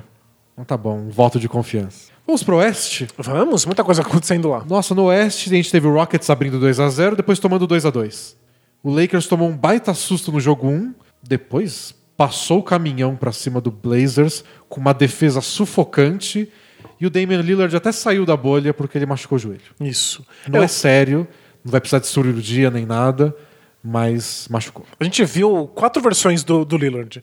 Uma que ele tava espetacular, uma que ele tava com o dedo machucado, outra com o joelho É, machucado e uma com ele esbaforido, exausto, dando sinais de que a temporada do Blazers na bolha foi grande demais. É. E o Lakers botou muita pressão em cima do Lillard depois daquele jogo 1. Obrigou o resto do time a fazer mais coisas e não deu muito certo. O resto do, do time não foi tão regular. E o Lakers tem bons jogadores para fazer cobertura. A defesa do Lakers foi, É. foi bem legal. É o destaque do Lakers É. desde que a NBA voltou. Então, depois daquela zebra que a gente comentou no podcast passado, a defesa do Lakers simplesmente acabou com o Blazers de tudo que era jeito. E na última partida, o ataque do Lakers finalmente deu sinal É. de vida. Porque o ataque, a gente falou disso, né? De que era uma série pro Lakers ganhar confiança, porque espaço tem. Já que a defesa do Blazers é muito ruim. Você soma o espaço com o fato de estar na frente do placar, e a defesa passa confiança nesse sentido, né? Você pode atacar com tranquilidade, porque você não vai tomar uma cesta imediatamente depois. Você confia que você vai dar conta do recado. É o ataque do Lakers começou. Nunca vai ser o Dallas, beleza. Mas pelo menos começou a acertar arremesso. Nem todo mundo pode ser o Dallas, nem todo mundo quer ser o Dallas, né? No ataque eu quero. Bom, o Dallas, pra falar um pouco deles, teve o grande momento dos playoffs. Jogo 4, prorrogação. Luca Doncic faz o arremesso do último segundo pra virar a partida, empatar a série. Quarto jogo dele de playoff na vida, contra um favorito ao título, virando depois de estar perdendo por 21 pontos. Que mais? Não, é, é- Atuação mais que histórica. é tão espetacular e a história é escrita tão bonitinho pra esse momento acontecer que parece mentira. Parece filme da sessão da tarde, parece filme brega. Eu fiquei esperando que acabasse o jogo e chovesse no Doncic. E ele ficasse assim com o cabelo, Yeah. com o cabelo Alguém viesse molhado. beijar ele, o Boban viesse beijar ele. Isso, aí com- ele abrindo os, o- o- os braços e aí a câmera filmando ele de cima. foi tão bonitinho, mas tão bonitinho que foi até brega. É, é muito isso. perfeito, né? É muito perfeito. O Doncic eh, se colocou numa situação, colocou o Mavis numa situação pra poder fazer história e aí a história aconteceu. É, a gente nem imaginava que isso seria possível. O Mavis parecia derrotado naquele jogo. É vários das- dos jogos da série começaram com o Clippers esmagando. Fazendo ponto atrás de ponto, e a gente falou, pô, essa defesa do Mavis não tem jeito mesmo. E aí, no- no- na maioria das partidas, tirando essa última 5, o jogo 5, que o Clippers abriu 3 a 2 o Dallas voltou pro jogo em todos, até nos que perdeu. E, e o mais assustador é que não é só que a defesa do Mavis não dá conta, o ataque às vezes não dá também. Eles começaram jogos com muita dificuldade de pontuar. O Doncic sofreu com a defesa no, no- no jogo 1, sofreu de novo no jogo 4, e parece que ele se adequa, ele se adapta, ele vai Ele é encontrando maneiras. Ele é fenomenal. É, o jeito como ele usa o corpo pra proteger, pra que o defensor dele que parou no corta-luz fique nas costas dele, e não é pra criar distância, ele não cria distância de ninguém. Vamos ser sinceros, o Doncic não é rápido bastante pra criar distância nem de um- uma velhinha na rua. É, e é é uma coisa que eu perdoo um pouco. Não muito. Pra mim, essa seria a primeira escolha do draft. Fácil. Claro. Em 2018. Mas eu entendo ver os lances do Don't falar. Ele parece tão lento. É, co- como é que na NBA ele vai lidar com essa velocidade? Ele tem 20 anos de idade e é lento. É o momento que ele devia ser o mais atlético da vida. Será que isso vai se adaptar à NBA? E na prática, ele tá com o jogo na palma da mão dele. É, na teoria, você tem o Kawhi Leonard nas suas costas, ele vai te encontrar, ele vai te dar um toco na cobertura, você tá ferrado. Na prática, o Doncic usa as costas e vai colocando o Kawhi Leonard num ângulo desfavorável e acelera, depois pausa e aí ele fica na situação de cavar uma falta. E quando você vê, ele conseguiu uma bandeja contornando algum pivô, como se fosse a coisa mais fácil do mundo. Sabe o que eu acho mais fascinante? Ele faz, às vezes, a brecadinha do Jeremy Lin. Marca registrada. Quando o Jeremy Lin resolvia que ia parar de bater bola É. e aí ficava travado e não sabia mais o que fazer. Ele infiltra, chega perto da cesta e trava os dois pés. Nossa. Ele não pode mais bater a bola no chão. É enlouquecedor. É aquilo que todo técnico de time infantil fala pra você não fazer. Só que o Doncic faz isso e aí ele fala: dá pra dar um arremesso aqui? Não dá. Vou dar essa finta. Deu outra finta. Ah, vou fazer a cesta aqui mesmo. E faz a cesta. Ele tem muita opção e Ou muita ele- paciência. Ou né? ele acha um passe. Ou ele passa a bola pra alguém, aí ele volta pro perímetro, recebe a bola de volta e fala: beleza, vou resetar essa jogada então. Não deu certo. Vamos fazer outra coisa. Ele, ele pode se dar o luxo de errar, entre muitas aspas, e dar um jeito. É impressionante. Com o Kawhi Leonard na fuça dele, talvez o melhor defensor de perímetro dos últimos 15 anos, ele batendo bola e fala: fade away? Não, infiltração. Não, vou dar uma finta, vou dar um fake. Sério, é, É, fora, de série. E, Fora de série. e foi só na metade do jogo 4 que o Kawhi Leonard finalmente virou o defensor tempo integral do Doncic. Então é a função dele é parar o Doncic quando ele tá na defesa. E mesmo assim, não é suficiente, o Doncic encontra caminhos, mas o Mavis foi criando espaços para que o Doncic trabalhasse. Então tem sempre um corta-luz, tem sempre alguma coisa acontecendo que coloca o Kawhi Leonard numa situação desfavorável de estar perseguindo o Doncic em vez de entre o Doncic e a cesta. E o Dallas sabe usar os corta-luzes pra tirar o Kawhi da frente dele. No último arremesso foi isso. Foi um corta-luz bem feito que deixou o Red Jackson marcando o Luca. E aí, toda vez que o Red Jackson tá na frente do Luca Doncic, uma cesta acontece. É, toda- É isso. todas. Ele é o maior imã de, de jogadas que eu já vi. Coitado. Não queria ficar marcando o Luca Doncic toda hora também. Mas, assim, o Porzingis se machucou, não jogou as últimas duas partidas. A última partida foi uma surra do Clippers. Parece uma série pra gente se animar com o Dallas, pra gente falar que é o time do futuro. Pra gente ver história sendo feita, mas é que essa história é pontual, né? É, não parece que o Dallas consegue ganhar essa série. Eles vão ter que ganhar dois jogos seguidos agora. Até dá pra levar pra um jogo 7. Dá pra acontecer algum caos aí. Mas o Clippers é o é o melhor time. Sem dúvida. Isso a gente já sabia antes e parece durante os jogos. Mas o ataque do Dallas é tão poderoso, especialmente com o Trey Burke e com o Seth Curry pegando fogo. Chance de zebra tem a qualquer momento. O Clippers não pode vacilar. É, o Clippers achou que pudesse vencer só na defesa e contra o ataque do Mavis não é o suficiente. O Clippers precisa ser capaz de pontuar com consistência. Foi melhorando conforme o Kawhi Leonard foi parando de fazer as jogadas do mano a mano que o Mavis dava e foi escolhendo os lugares da quadra para pontuar, foi impondo o jogo dele. E aí no, no, no jogo 5 a gente teve o Paul George finalmente estreando na série. É, nossa, chegou. Bem-vindo, Paul George. Isso, e não é estreando que foi o primeiro jogo que ele jogou, não. Foi o primeiro jogo que ele fez qualquer coisa minimamente produtiva. Ele tava com o quê? Média de uns 12 pontos por jogo e ele fez 35 no jogo 5. Ele tava com 20% de aproveitamento, É, uma não, coisa absurda, assim, constrangedora. E aí ele finalmente conseguiu acertar os arremessos dele. O Clippers é irreconhecível. O pessoal tava até brincando no nosso grupo de assinantes lá no Facebook. Do, Imagina se o Clippers tivesse o Shea Gildes Alexander e o Danilo Gallinari Em vez ao do- invés em vez do Paul Pô, com, com aquele Paul George parece que ia ser melhor mesmo. Mas como- o Paul George voltou finalmente. Como a defesa do Clippers não tem sido um ponto importante, porque não dá pra parar o Mavis e ponto, ter ajuda no ataque estaria favorecendo o Clippers nesse momento. Seria melhor ter o Danilo Gallinari.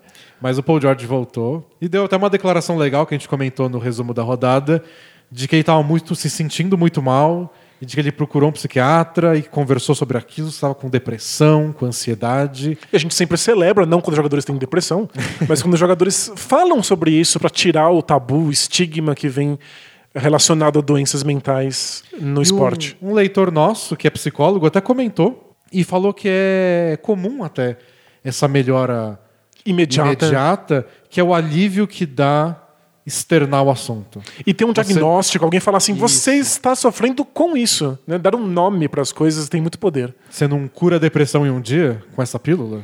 É, mas descobrir Mas- que você tem depressão já dá uma ajuda. dá né? esse alívio e ele parecia realmente mais aliviado. A entrevista que ele deu falando sobre o assunto, ele parecia menos angustiado. É, menos assim. sofrido. E jogar bem ajuda, né? Pra quem Pra quem vive tem disso, essa né? vida. é. Claro, e, e para quem é tão competitivo quanto é o Paul George.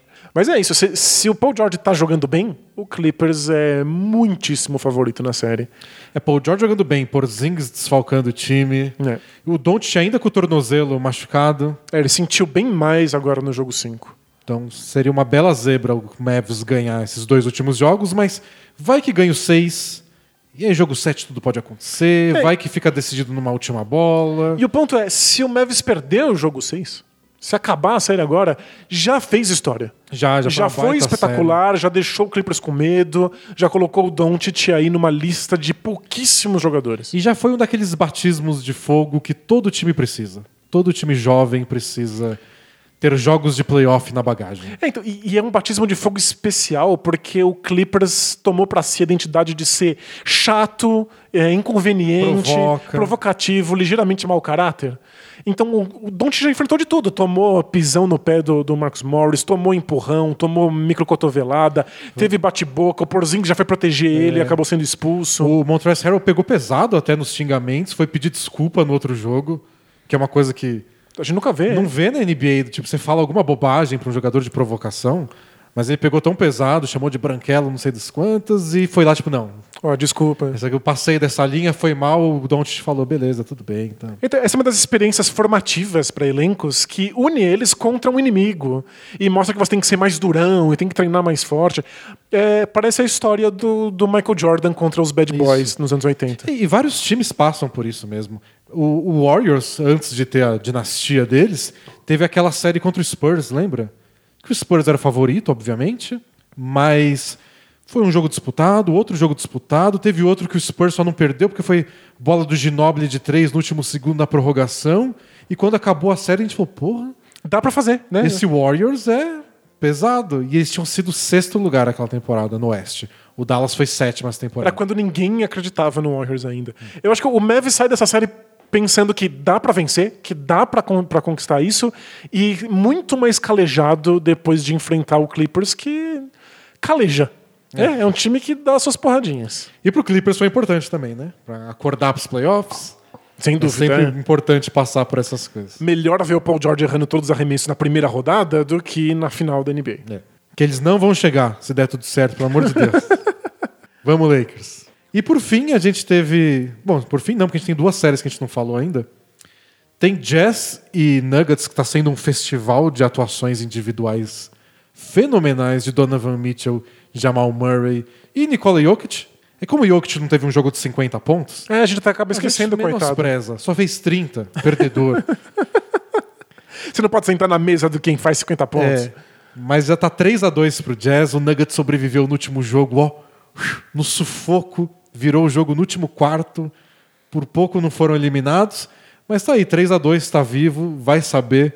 Os dois times, quando o Nuggets consegue defender um pouquinho melhor, Os dois times parecem bem no mesmo nível. É, mas essa é a grande dificuldade, né?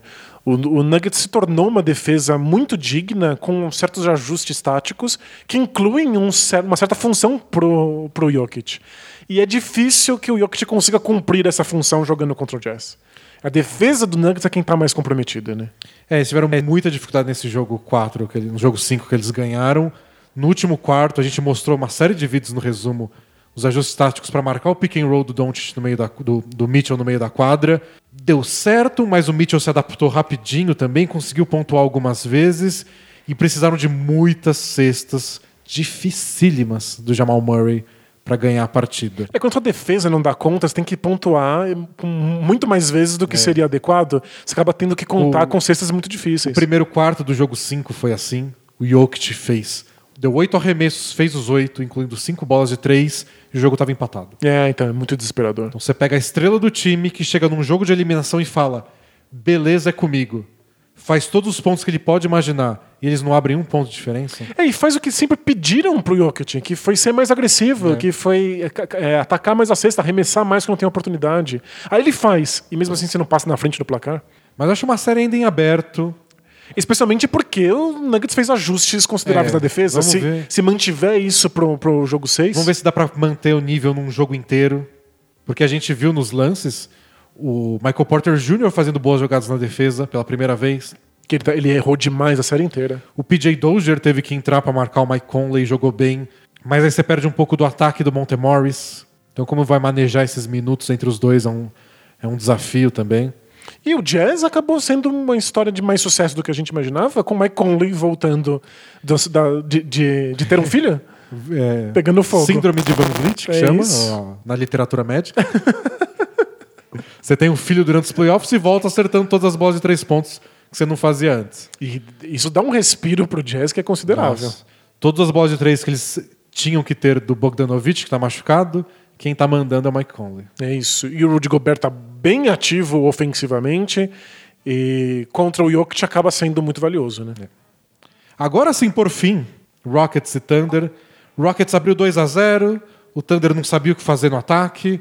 O Rockets ficou a um lateral bem cobrado e um par de lances livres de abrir 3 a 0 Não conseguiu. Não conseguiu comprar o lateral. Um lateral. E aí o, o Thunder ganhou o jogo na prorrogação, depois ganhou o jogo 4 difícil, suado, mas com grande atuação finalmente do Dennis Schroeder. E a série tem empatado. É. Infelizmente, para quem torce pro Rockets, o Thunder falou abertamente que finalmente está ficando confortável com a defesa que o Rockets usa. O Rockets é um desses times que usa marcação individual, mas toda vez que tem um corta-luz, ou na bola ou fora da bola, eles trocam a marcação para não dar nenhum tipo de respiro. São todos jogadores baixos, eles todos podem marcar qualquer tipo de posição.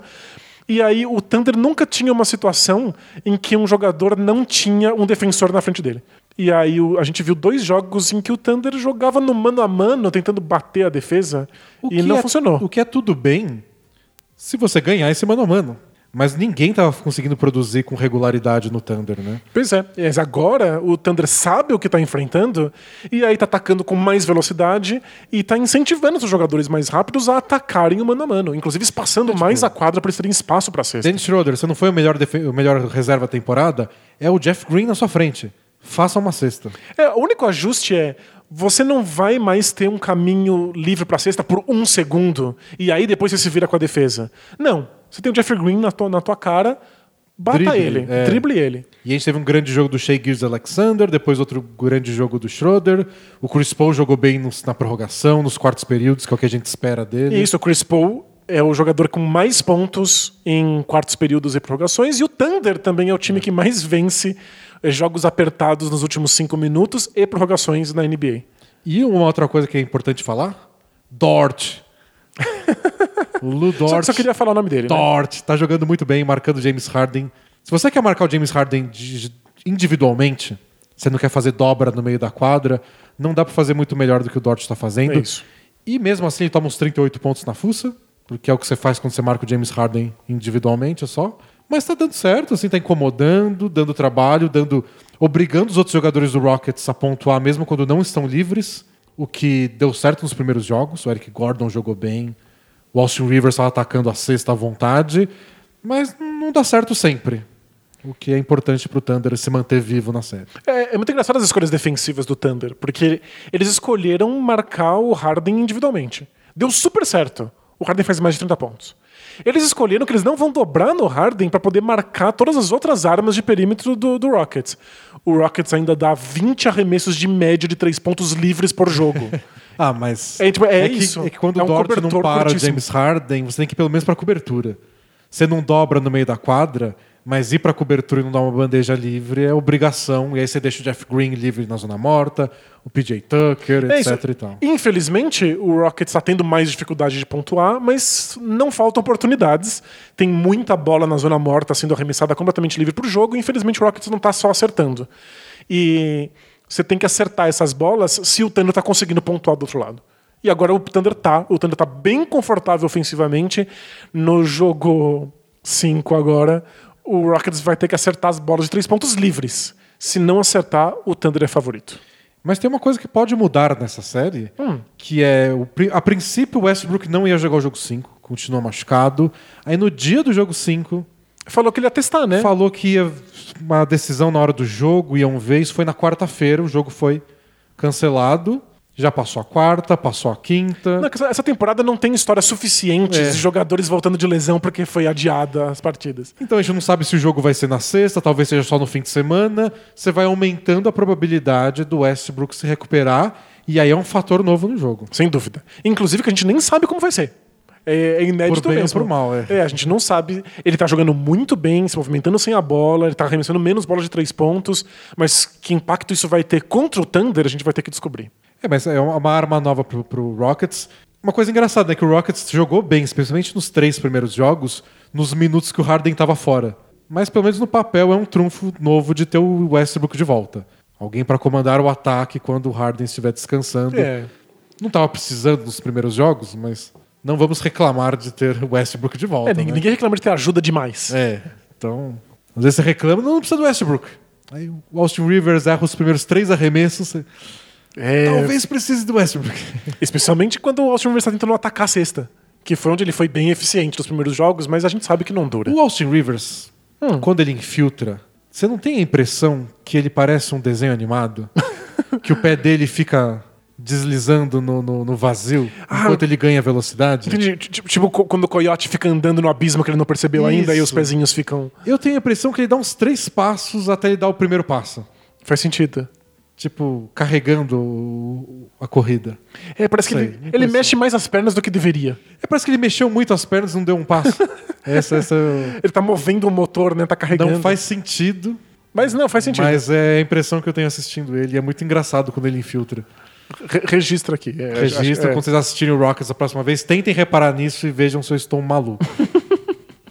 Falamos de todas as séries. Falamos. é, a gente ainda vai ter chance, imagino, de fazer um preview entre as equipes do Oeste para semifinais, quando finalmente a NBA voltar e essas séries se resolverem. Isso. Mas aí a gente vai se adaptando. A gente não sabe quando vai ser os jogos, quando volta. A gente sabe que vai voltar, pelo menos, é uma grande vitória Isso. em relação ao dia de ontem. Isso, deve ser no fim de semana ou na sexta-feira. Então a gente não sabe nem exatamente quando gravamos o próximo podcast semanal. Vai depender de quais jogos acontecerem, em que horários. Então fiquem de olho, sigam a gente nas É. redes sociais, a gente avisa tudo por lá. E o resumo da rodada no YouTube volta quando tiver jogo de novo. Exato. É sempre no horário do almoço lá no YouTube. Coma com a gente e faça como todo mundo. Vai lá nos comentários do YouTube É. e diga o que você está comendo. Fico muito a dó do cara que falou: não, hoje eu tava sem tempo, comi nuggets e salada. Nossa. Eu fico triste com o macarrão com salsicha, É. que o pessoal come às vezes. E eu adoro nuggets, mas almoçar nuggets e salada É, é, então. é triste. Mas às vezes aparecem uns, uns almoço responsa lá também. Opa, o pessoal cozinha direito. Tinha, ontem teve risoto de polvo. Ah, você tá maluco. Ó, quem almoça risoto de polvo numa quarta-feira? Tá, Parabéns. Será que ele fez esse, esse, esse risoto de polvo ou ele mandou entregar Ah, em não, casa? acho né? Ou entregou em casa ou comeu fora, não sei. Opa. Mas é sempre interessante acompanhar o almoço de vocês, o que vocês comem vendo a gente. Isso, então se você está ouvindo a gente no podcast, vai lá no YouTube, assista a gente, aproveite, segue o canal, dá o like, faz aquelas coisas todas. E é, é legal porque playoff é legal a adaptação do jogo para jogo, né? Isso que é interessante. E no resumo da rodada, especialmente com os vídeos, a gente consegue fazer isso. Então no podcast a gente traz uma geral, até porque nem todo mundo tem a paciência de ver um resumo por dia. Claro. Mas para quem tem, para quem quer ver que ajuste tático o, o Nuggets fez do jogo 3 pro jogo 4 ou do 4 pro 5, é só assistir lá que essa é a nossa função. Isso, se você era fã das pranchetas bola presa, que a gente faz análise tática, a gente está fazendo isso em todo o resumo da rodada, separando jogadas para discutir. Isso. E aqui no, no, no, podcast a gente tenta abraçar o mundo. Isso. É. A gente começa sabendo que vai falhar. Isso. É uma falha programada. Conseguimos falar de todas as séries. Sim. Não falamos tudo que a gente poderia de todas elas. Definitivamente não. Você tá satisfeito? Não. Eu, eu tô, tô angustiado. Eu tô com pura sensação de fracasso. Mas. é um fracasso que a gente já sabia antes de começar. Mas a gente tem que fazer um pouco mais agora hoje, que chama Both Things Play Hard responder perguntas dos nossos amigos internautas. Bora lá? Bora. Taca a vinheta. Are we having fun yet? Both teams play hard, Both teams play hard. It's not supposed to be easy. I mean, listen, we talking about practice. Not a game, not a game, not a game. We talking about practice. I want some nasty. Both teams play hard. Both teams play hard. God bless and good night. Porém, porém, é assim que começa os Both Teams Play Hard. é. Queria mandar abraços antes. Sessão Forte Abraço. Olha, temos uma sessão nova. O pessoal tá querendo tanto abraço na quarentena que agora tem uma sessão só para isso. Semana passada eu falei que tinha ajuda no aplicativo nosso bothingsPlayHard.exe. Uhum. E eu esqueci o nome do nosso amigo que tava fazendo isso, é o Eric Ferreira. Ah, muito obrigado, Eric. Ele falou que tava assistindo e viu que não tinha problema. E eu falei, mas você quer que a gente dê o link de alguma coisa que você já fez, algum portfólio? Não, não, para mim tá tudo bem. Ah, que fofo. Mas valeu, Eric, obrigado pela ajuda que você está fazendo aí no nosso aplicativo que vai facilitar as perguntas. Quando, quando morrer a doença, a gente se abraça de verdade. e a Elisa pediu pra gente mandar um salve pro, abre aspas, namorado dela, que faz aniversário na próxima segunda-feira. Opa! Então, feliz aniversário. Não, não, não. Você não pode dar feliz aniversário, tem que dar salve. Salve, mandar um salve aí. Luiz é, Fernandes. É nós. Um forte abraço para você. Disse que ela disse que ele ama muito basquete e que ela escuta a gente por tabela. É, ou seja, sinto muito. Tá valendo. Desculpa. E o aniversário dele é segunda-feira. Não vai rolar, a princípio, um filho Carmelo. Hum. Mas, porém, porém, ela disse que se tiverem uma filha, é. vai chamar a Mora. É mesmo? Ela disse. Olha, você ditando a tendência. Eu acho que agora, oficialmente, hum. eu posso ser chamado de influencer. Porque eu influenciei uma pessoa a dar o nome do, do filho de Amora. Pois é, influenciar uma pessoa, influenciar um milhão de pessoas, a linha é tendo. Vai virar moda, é o novo Enzo, a nova Valentina vai ser Amora. E quando a Amora reclamar, eu falo, mas você foi a primeira. Você era pioneira. Pioneira. Eram esses os abraços de hoje. Primeira pergunta. Ah, antes disso, como faz pergunta? Você entra no bolapresa.com.br, tem lá na, na, na barrinha de cima o BTPH, Both Things Play Hard. Boa. Você clica lá, vai te mandar para um formulário, você escreve sua pergunta. E é pergunta de qualquer coisa. Estamos aqui para isso. Primeira pergunta do Eduardo Novaes. Olá, D&D. Tudo Olá. certo com asterisco duplo? Aí ele coloca entre parênteses, Covid mais Black Lives Matter. Isso, é. É muito asterisco. É muito asterisco. Daqui a pouco a gente vai ter que admitir que não dá para falar que tá tudo certo. Tá tudo certo. É, não tem nada certo, tá tudo errado. E ele veio trazer um trauma antigo seu, que todo novo assinante traz. Uhum. E já que agora o Bola Presa está de graça por um mês, todo mundo vai ouvir. Então já vou deixar a sua oportunidade de responder agora. Ah, tá bom, já sei o que. Você já sabe o que. Já, é. já sei. Virei assinante semana passada. Obrigado. E decidi aproveitar o conteúdo desde o começo. E no podcast Como Montar uma Franquia Vencedora, o Danilo sugere que o Bucks troque o Yannis Antetokounmpo pelo Lamarcus Aldridge. Acho que não envelheceu bem sua opinião. O que vocês diriam pro Danilo do passado? Abraços e vida longa ao bola presa. Eu diria pro Danilo do passado, vai ficar tudo bem. Eu tenho esperança, o futuro vai, vai, vai ser melhor. 2020 é seu ano, Danilo. Isso, vai dar tudo certo em 2020, Danilo. É, quando eu defendi a troca do Antetokounmpo, era para defender um certo modelo de construção de time. Não era necessariamente sobre o Antetokounmpo ou sobre o LaMarcus Aldridge. Era essa ideia de que às vezes vale mais a pena você pegar jovens jogadores que são promissores e antes de você descobrir se eles são maravilhosos ou bombas, você troca por veteranos já estabelecidos. É um modelo que deu muito certo em várias equipes. Deu certo no Lakers, deu certo no Celtics, que foi campeão. É, vai que o Brandon Ingram é o novo MVP BMVP da NBA, da NBA muito melhor que o Anthony Davis. Exato. Pode acontecer? Pode. Pode não acontecer, que é Mas- mais provável. Então, quase sempre não acontece. Então, esse é um modelo. Que o, o- você pega vários jogadores que podem ou não ser espetaculares e troca eles por jogadores que você já sabe são espetaculares. Junta vários desses, você tem um time que compete agora. Nem sempre é um time pro futuro. Às vezes é um time para ganhar nos próximos dois, três anos. E tudo bem, porque o objetivo é ser campeão, não é ser uma Não importa quando, é. Não importa quando. Então eu defendo esse modelo como um dos modelos que mais funciona. Porque é difícil você achar modelos que, que deem certo o tempo inteiro na NBA. Esse é um dos que a gente tem mais casos de times campeões para listar. E naquela época, o Antetokounmpo não era um MVP.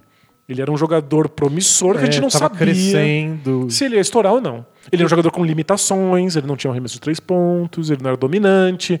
Então eu julgava que ele poderia ser trocado naquele ponto. Tipo, era um ri- é trocar o certo pelo duvidoso. Isso. Você trocou o duvidoso pelo certo, só que o duvidoso virou o MVP, melhor jogador do Isso planeta. virou a coisa mais certa do, do- do basquete. É. Então acontece, é um jogo de apostas. E, e você apostou no exemplo. Se você tivesse dado outro exemplo, ninguém lembrava dessa. Pois é. Mas aí vocês vão assinar, vocês vão ouvir os argumentos do Danilo E vão, perceber que eles são ruins, mas não são tanto. vão entender e mesmo assim vão tirar sarro dele depois só pela brincadeira. Obrigado. Mas dá- é compreensível.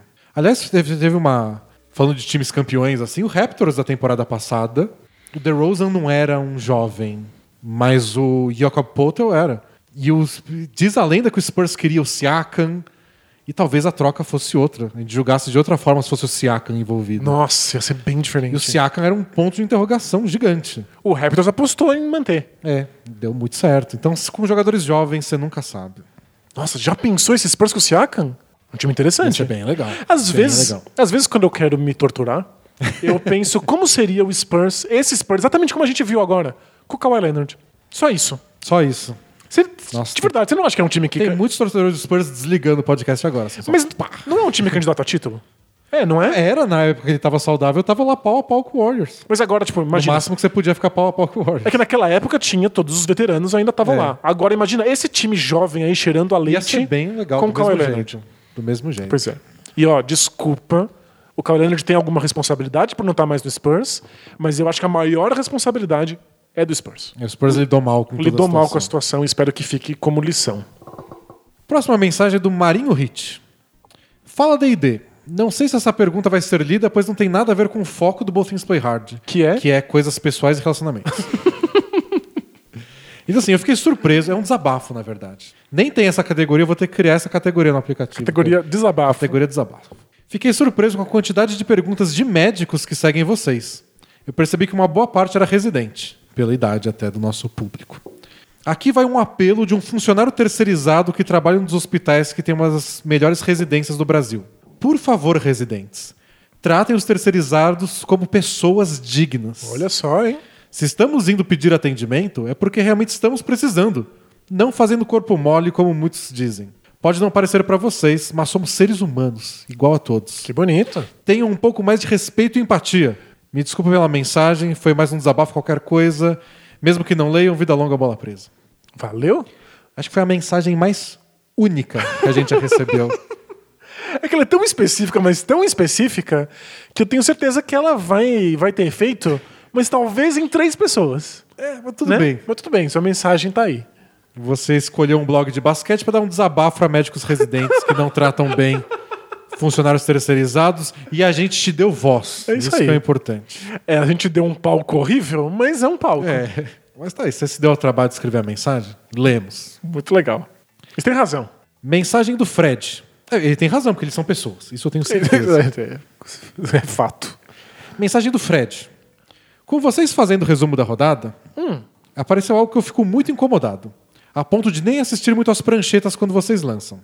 E que agora ficou muito pior. Ah, De forma geral, são comentários dizendo que o jogador deveria ter feito alguma coisa. Deveria ter defendido assim, não fez. Ou brincadeira e comentários no sentido de mas por que ele fez isso? Tava ali, lá, não sei o quê. Isso me incomoda a ponto de não conseguir assistir programas e mesas redondas ou comentários de futebol nacional. caramba. Não suporto ver ex-jogador falando que era só ter feito isso ou aquilo, ou quando eu jogava eu fazia isso e aquilo. Não, e aí isso é outra categoria. quando na minha época eu fazia melhor, não é o jogador poderia ter feito alguma coisa diferente. E depende do ex-jogador, né? Se o Jordan fala, ah, eu teria feito esse arremesso. Não, claro. Teria. É Eu- que se eu fosse o Jordan eu também não teria é um feito, né? comentário válido, porque as pessoas não são o Michael Jordan. É, não tem o que tirar disso. Conheço vocês desde 2014 e sei que não são arrogantes. Não acham que vocês fariam melhor e estão tentando parecer maiores conhecedores de basquete. Mas ainda conhecendo vocês e essas características e sendo um devoto convicto do bola presa, fico incomodado. Justo. Já pensei sobre isso e percebi que não me incomodo quando o comentário é no sentido de explicar o que aconteceu. É, tentando supor ou não o que o jogador tentou. E que ele não é burro nem desqualificado, mas que naquela fração que teve para pensar fez o que foi possível. Percebi que meu problema é quando o comentário é tentando rebaixar o jogador ou o técnico, colocando como óbvia a escolha correta e ele não fez o certo porque não é capaz. Ou pior, burro. Minha dúvida é se estou sendo muito sensível e preciso, sei lá, ser mais tolerante e entender que esse tipo de coisa não é arrogante? Ou entender que depende de quem está falando? Fico até me perguntando se é possível comentar o jogo ou fazer uma análise tática sem soltar essa linha de comentário. Mil perdões pela percepção errada, mas gostaria mesmo de ouvir alguma resposta ou explicação de vocês para confirmar se eu estou sendo sensível demais. Abraço. Nossa, abraço. Mas muito legal a colocação. É muito interessante, porque existe algo de normativo quando a gente fala que um jogador deveria fazer aquilo ou que ele poderia ter feito algo que ele não fez. É, se isso é arrogância ou não, eu acho que de fato depende de cada caso. Depende de quem está falando, em que contexto, sobre, sobre o, o, o que está acontecendo naquele momento. É alguma coisa que precisa ser analisada. Mas quando a gente está comentando um jogo ou uma, uma coisa que um jogador não fez, tem implícito que não necessariamente é culpa do jogador. Que não necessariamente ele poderia ter feito melhor do que aquilo. Mas estamos comentando uma espécie de basquete platônico, o basquete ideal. Quando essa jogada é perfeita, acontece isso. Quando essa defesa é perfeita, acontece isso. É porque uma coisa que eu percebi fazendo as pranchetas, por exemplo, lendo os comentários do, do público, é que eu mostro uma jogada, tipo, essa é a jogada legal que o Utah Jazz faz. E aí eu faço o lance, o videozinho, explico como funciona, o bloqueio, etc. E o vídeo tem um monte de enterrada do Rudy Gobert. Alguém pergunta, como para essa jogada? Ou por que dá certo sempre? E não dá certo sempre. Claro. Então você tem que explicar quando não dá certo, por que não dá certo, quem erra, quem não erra. Não é um jeito de rebaixar, porque é um jogo de erros e acertos infinitos. A gente não imagina que uma jogada vai dar certo sempre, porque erros acontecem, senão o basquete, inclusive, não seria interessante. É. A gente não fala assim, "Ah, aconteceu esse erro, ele não deveria acontecer, não. É legal que esse erro aconteça, mas a gente tem que comentar como essa jogada é num mundo em que erros não acontecem. É, que- entender qual é a jogada. O que você teria que fazer da próxima vez que isso acontecer para não tomar uma cesta de Exato. novo? E É, acho que é válido para entender melhor o basquete. Às vezes a gente brinca quando a gente tá comentando, tipo, outro erro, outro erro, ou um erro muito crasso que você fala, meu Deus. Mas sei lá, não sei, eu não vejo como uma coisa pessoal, porque tipo, se você fala que o cara é burro, que ele não tem capacidades mentais de jogar o basquete em alto nível, é uma ofensa. Mas acho que é comentários de jogo. Eu não, não. Quando eu ouço e quando eu faço, não é no sentido de ofensa. É, não acho que a gente está julgando o caráter ou a capacidade do jogador. É, mas a gente nem sabe precisar por que, que o jogador errou, por exemplo. A gente sabe qual é, por exemplo, uma jogada defensiva específica. E aí um jogador não está no lugar em que deveria estar ou não toma a decisão que ele deveria ter tomado para aquela jogada ser a jogada perfeita. A gente não sabe por quê. Eles treinaram um pouco? Eles treinaram com ele estando em outro lugar e não na, na- na- naquilo? Ele é um jogador novo? Ele tá com questões psicológicas? Ele só não percebeu, ou quando ele percebeu era tarde demais? Alguém que deveria ter avisado não avisou? É muita variável pra gente analisar. A gente analisa, a gente fala, ele errou. É. E a gente não pode botar asterisco em tudo. Toda vez que a gente apontar um erro defensivo, porém, ele é um grande jogador e ele acertou outras vezes, ele não é incapaz, ele merece estar na NBA. É, não é isso. Não é isso, é analisar aquele lance, nesse lance ele errou. E eu acho que no mundo do basquete é bem comum isso. Tipo, os jogadores olham e falam, é, aqui errei, aqui ele errou. Claro, é, é normal. É, inclusive, quando a gente tá jogando, às vezes a gente fala, ih, ih não percebi. Não, não quer dizer que eu não percebi nunca, mas nesse momento eu não percebi que eu deveria ter feito Ou isso. você percebe atrasado. Talvez sirva de consolo saber que os times também fazem isso. Que quando os jogos terminam, os jogadores são recebidos com vídeos das jogadas que eles acertaram e das jogadas que eles erraram. E alguém fala: olha, você deveria ter feito isso nesse momento. E o jogador fala: tá bom, na próxima eu tento fazer melhor. E dependendo do, do erro, é na hora, o técnico pede tempo e dá um expor. É, olha, você errou isso. Por que ele errou não faz muita diferença. Tem vários motivos. O importante é, o erro faz parte, todo mundo erra. Os ataques são feitos para forçar o erro da defesa. Então você cria situações onde o jogador tem que tomar uma decisão numa fração de segundo. Então, e às vezes tem isso. É, o jogador é obrigado a apostar. Porque ele não sabe se o passe vai para um lugar ou para o outro, ele aposta em uma das duas coisas. Se ele vai, aposta no lugar certo, ele acertou. Se ele É. aposta no lugar errado, ele errou. E ele não tinha outra opção. Ele tinha que arriscar uma das duas. Então as- existem jogadas que forçam o adversário ao erro mesmo. E aí não tem nada de culpa do, do- do É, defensor. Nunca é uma ofensa dizer que alguém errou, Isso. mesmo que às vezes soe meio jocoso. Dito isso, quando o Kyrie Irving erra todas as jogadas defensivas durante uma partida completa e a gente tem imagens pra mostrar, a gente pode dizer que o Kyrie Irving não entende aquela formação defensiva. Ou ele não se importa, ele tá em outro plano. Né? Isso é, tá, tá na terra plana. Então, às vezes, mas a gente não sabe por que o Kyrie Irving não entende isso. Será que ele não entende mesmo? Será que ele não quer? A gente não sabe exatamente o que acontece. O que a gente pode dizer é ele nunca está no lugar certo na hora certa. Boa. Temos um feedback do Gustavo. Manda. Fala D&D, tudo beleza? Aqui quem fala é o Gustavo, que lá em maio, se não me engano, escrevi para falar sobre a minha história. Contei que minha esposa estava morando em Portugal, fazendo um mestrado, e que eu tinha programação de mudar somente em 2021. E que estava brigando na casa da minha sogra, que tem 63 anos, e da prima dela de 83. Que a gente estava falando da dramas da pandemia. Que ia ter que ficar um tempão sem ver a mulher, não podia sair de casa. É, Mas mudei de planos e queria ficar com minha esposa devido à pandemia. Bom, estou escrevendo para contar que cheguei em Portugal no último dia 12 de agosto Que legal. e que tenho certeza que foi a melhor escolha que fiz. Foi bem confuso entregar o apartamento, a companhia aérea remarcou minha passagem algumas vezes, morei de favor por mais de um mês no sítio de um amigo. Nossa. Aí coloca, o que numa pandemia não foi tão ruim assim? É, pois é. Mas, Mas- não, é só, não é só casa, né? É uma situação de precariedade. Mas cheguei e estou feliz. Aqui em Portugal eles lidaram muito melhor com a pandemia e a vida, por enquanto, segue normal, entre aspas. Só que de máscara e com procedimentos de segurança e higiene importantes. E olha que Portugal é um país cheio de velhinhos, né? Um dos É. países mais velhos de, em, em idade Média média, na idade. Europa. Além disso tudo, torço para o Warriors e achei que não teria emoções fortes nesses playoffs. Porém, Mavs são agora o meu time da vez. Que legal. Estou torcendo como se tivesse nascido em Dallas. Em resumo, mesmo quando tudo parece um caos, eventualmente as coisas melhoram e você começa a encontrar maneiras de estar feliz novamente.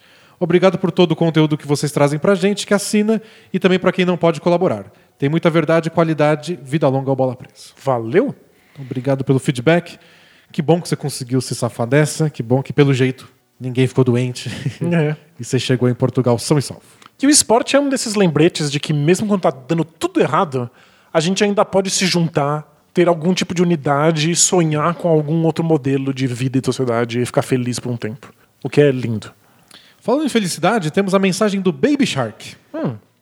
Boa noite. Boa noite. Venho por, por, por esta mensagem pedir desculpa para vocês dois. Num podcast anterior, quando um ouvinte perguntou sobre se sentir culpado ao assistir NBA enquanto o mundo enfrentava uma pandemia, confesso que não gostei muito da resposta de ambos. A pandemia está deixando todos deprimidos, vários já perderam colegas e entes queridos. Pensei que a NBA não chegava nem perto do que ela poderia representar. Mas neste momento, estava assistindo Dallas e Clippers, torcendo para o Dallas feito um louco, e no final o Doncic faz uma cesta de três no último segundo, e eu saí gritando como um maluco. Estou Pois é. arrepiado até agora. Vocês têm razão. Por um momento esqueci a tristeza e consegui ser um pouco mais feliz. Obrigado ao Doncic e obrigado à Bola Presa. Valeu. E a gente não esquece que tem um monte de coisa dando errado. A gente não esquece que o mundo tá pegando fogo e que existe injustiça social.